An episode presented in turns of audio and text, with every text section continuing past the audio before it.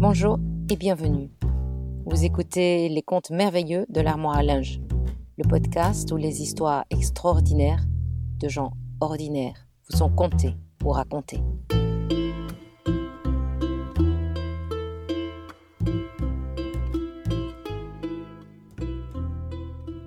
Et nous revoilà rassemblés dans mon armoire à linge.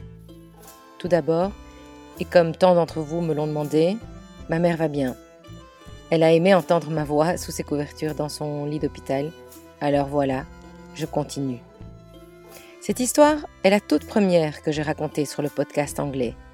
C'est quelque chose qui m'est arrivé il y a deux ans et qui en fait a été euh, l'élément déclencheur de ce projet d'histoire extraordinaire. Et vous comprendrez bien. Alors installez-vous et laissez-moi vous raconter. Nous sommes en juin 2018. Depuis quelques mois, je travaille à Londres. J'habite à 100 km de la capitale et de ce fait, je prends le train. C'est un train rapide qui arrive de bien plus loin et qui ne s'arrête qu'à certaines grandes gares dans sa descente vers Londres. Et moi, j'aime ces trajets. Déjà, j'adore le train. Mais en plus, et surtout, cela m'offre une heure de paix. Pour moi, bien installée, cela me donne le temps de dévorer tous les bouquins que j'ai pas eu le temps de lire depuis des années. Euh, ma mère fait partie d'une tournante littéraire et elle me passe souvent des livres. Ou bien je réponds à mes messages, à mes mails, ou je regarde juste par la fenêtre le paysage qui défile devant moi. Heureuse de quitter, ne fût-ce que pour la journée, ma campagne et le doux chaos de ma vie de famille. Et ce matin de juin, je monte dans le train. Il est déjà quasi plein. Je trouve une place du côté couloir, à côté d'une petite dame. Je ne la regarde pas vraiment, mais du coin de l'œil, je vois beaucoup de couleur orange. Et j'entends aussi le cliquetis de toutes ces petites perles autour de ses poignets. Je regarde ses mains. Elle doit avoir soixante-cinq, septante ans? Et très vite, je me rends compte qu'elle a envie de parler.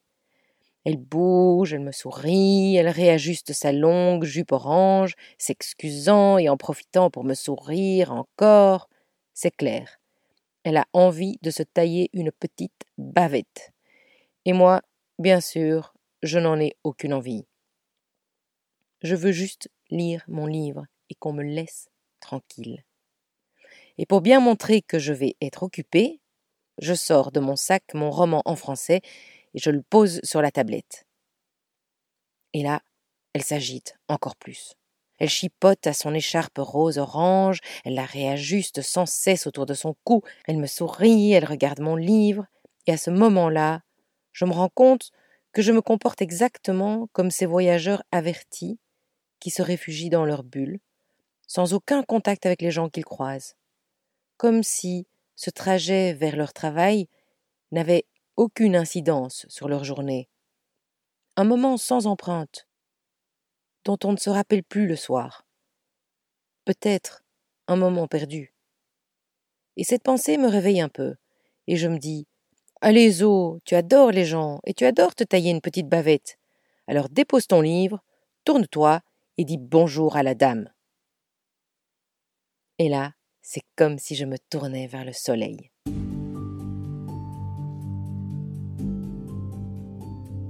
Elle saute sur l'occasion de parler. La première chose qu'elle me dit, c'est qu'elle a remarqué que je lis en français. Elle entend mon accent. Les perles s'agitent autour de ses poignets et son écharpe orange mousse autour de son visage. Et elle m'explique qu'elle aussi lit un livre en français. Et elle sort de son sac un roman d'André Gide. Je le connais bien, ce livre, pour l'avoir lu il y a des années. Si le grain ne meurt. Wow, je lui dis que je suis impressionnée. C'est relativement ardu comme lecture, surtout pour une anglophone. Et je lui demande si elle suit des cours de français, si elle fait partie d'un petit groupe de discussion. Et en mettant sa main sur mon bras, elle dit avec une voix plus basse No, dear. Quand j'étais jeune, j'étais artiste à Paris. Et elle me raconte son histoire l'aventure de sa vie. Et le train maintenant voyage trop vite au long des rails entre ma gare et Londres. Elle m'explique cette vie colorée de jeune artiste anglaise dans le Paris tumultueux des années 60. Et sa rencontre avec Claude, jeune français, gauchiste, à la belle moustache et au foulard mal noué. Elle me raconte leur histoire d'amour, vécue sur les bancs publics des jardins des Tuileries, traînant sur les bords de Seine ou entre les draps blancs, sous les toits, dans sa petite chambre de bonne. Elle me raconte les pavés parcourus du quartier latin et les pichets de vin rouge partagés sous les feuillages des platanes. Ils y avaient cru tous les deux, leur amour était si fort. Mais Claude, le gauchiste, ne croyait pas en la structure du mariage, de la possession, de l'avoir. Et elle, sous ses airs de bohémienne, elle rêvait d'une petite maison, entourée d'une barrière de piquets blancs, de deux enfants accrochés à ses hanches, et d'un mari qui s'en irait, vaillant, tous les matins pour gagner la croûte. Et à cette époque jeune de leur vie, leur rêve de devenir était plus important que l'harmonie de deux âmes qui résonnent à l'unisson. Et ils se séparèrent. Elle retourna en Angleterre, et trois mois plus tard, il apparaissait à sa porte, incapable de vivre sans elle. Mais ils se retrouvèrent très vite, à nouveau confrontés au même problème, et Claude retourna en France. Et ce fut la fin de l'histoire d'amour entre la petite dame orange et son Claude à la belle moustache. Quelques années plus tard, elle rencontra et épousa un vaillant travailleur anglais qui lui offrit sa maison au piquet blanc et les deux enfants sur ses hanches. Mais cela ne dura pas. Il la quitta un matin pour sa meilleure amie, et ils divorcèrent. Quelle histoire Le train est arrivé en gare de Londres, et nous descendons sur le quai.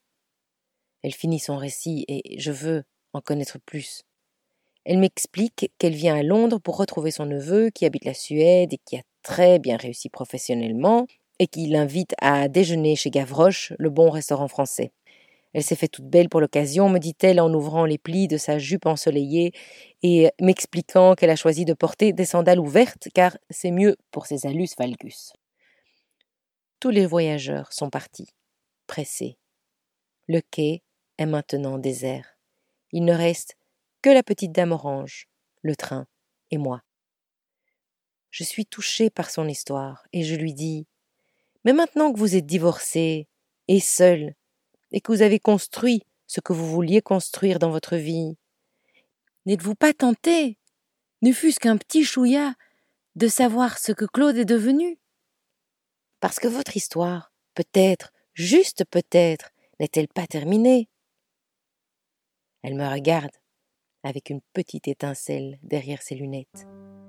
Elle met à nouveau sa main sur mon bras, elle s'approche de moi et me dit avec une voix un peu basse Yes, dear, c'est exactement ce que j'ai fait. J'étais en France le mois passé et je l'ai retrouvé. Et elle m'explique qu'elle avait fait une recherche sur Internet et que très facilement, elle avait retrouvé la trace de Claude.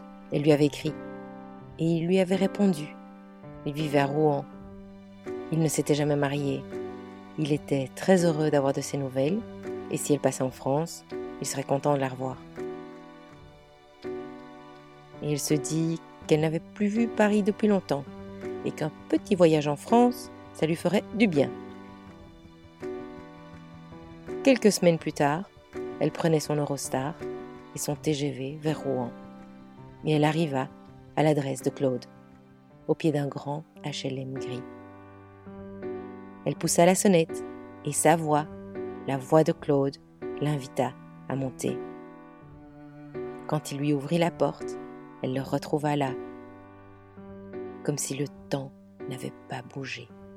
Le même homme, 55 ans plus tard.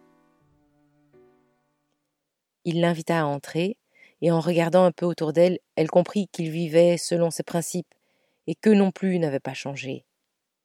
Il n'y avait quasi rien dans cet appartement, à part quelques livres. très peu d'objets personnels.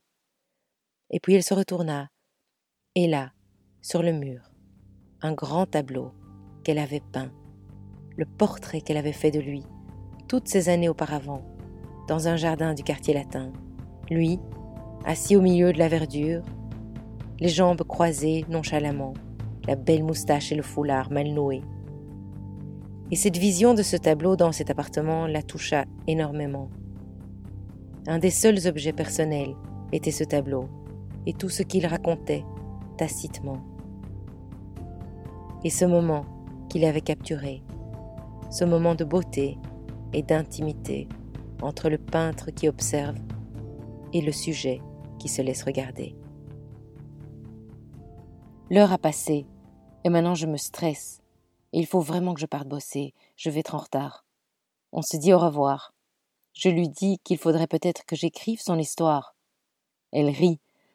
Elle me dit que si un jour je publie un roman et qu'un réalisateur décide d'en faire un film, je dois la retrouver et l'inviter à déjeuner chez Gavroche. On se promet et on se sépare. Elle part d'un côté et moi de l'autre, et je m'engouffre dans le métro. Et c'est la dernière fois que je la vois. Mais son histoire reste en moi, et souvent je repense à la petite dame orange. Mais je n'écris pas son histoire, ni ce jour-là, ni ceux qui suivent. Et les mois passent. Et c'est maintenant l'hiver. J'arrive à la gare un peu trop tôt. Il fait froid et le vent mord. Je décide d'attendre dans la salle d'attente, charger mon téléphone, m'asseoir au chaud. Et là, je remarque dans le coin de la pièce une étagère avec un panneau qui dit Book Exchange. Donnez un livre, prenez un livre. Quelle chouette idée. J'ai justement dans mon sac un roman que j'ai terminé, que je n'ai pas fort aimé et que je ne veux pas garder. Donc, je le sors de mon sac, je me lève et je me dirige vers l'étagère. Et en m'approchant, je plisse un peu les yeux et je mets ma tête de côté pour pouvoir mieux lire les titres sur les tranches des bouquins alignés. Et c'est à ce moment-là que je le vois. André Gide, si le grain ne meurt. Le livre que la petite dame orange lisait. Je le prends et je le regarde. C'est la même édition livre de poche, avec la même belle photo noir et blanc d'André Gide, en français. Ça ne peut être que le même livre, que celui qu'elle lisait. Quelle serait la probabilité du même exact bouquin, en français, dans une gare en Angleterre? C'est incroyable, je le caresse de la main. Je le respire. Il sent bon. Il est vieux. Et puis, je l'ouvre. Et là, sur la page de garde, au gros feutre bleu, je vois l'écriture de mon père, son nom, celui de ma mère et une date, octobre 1967.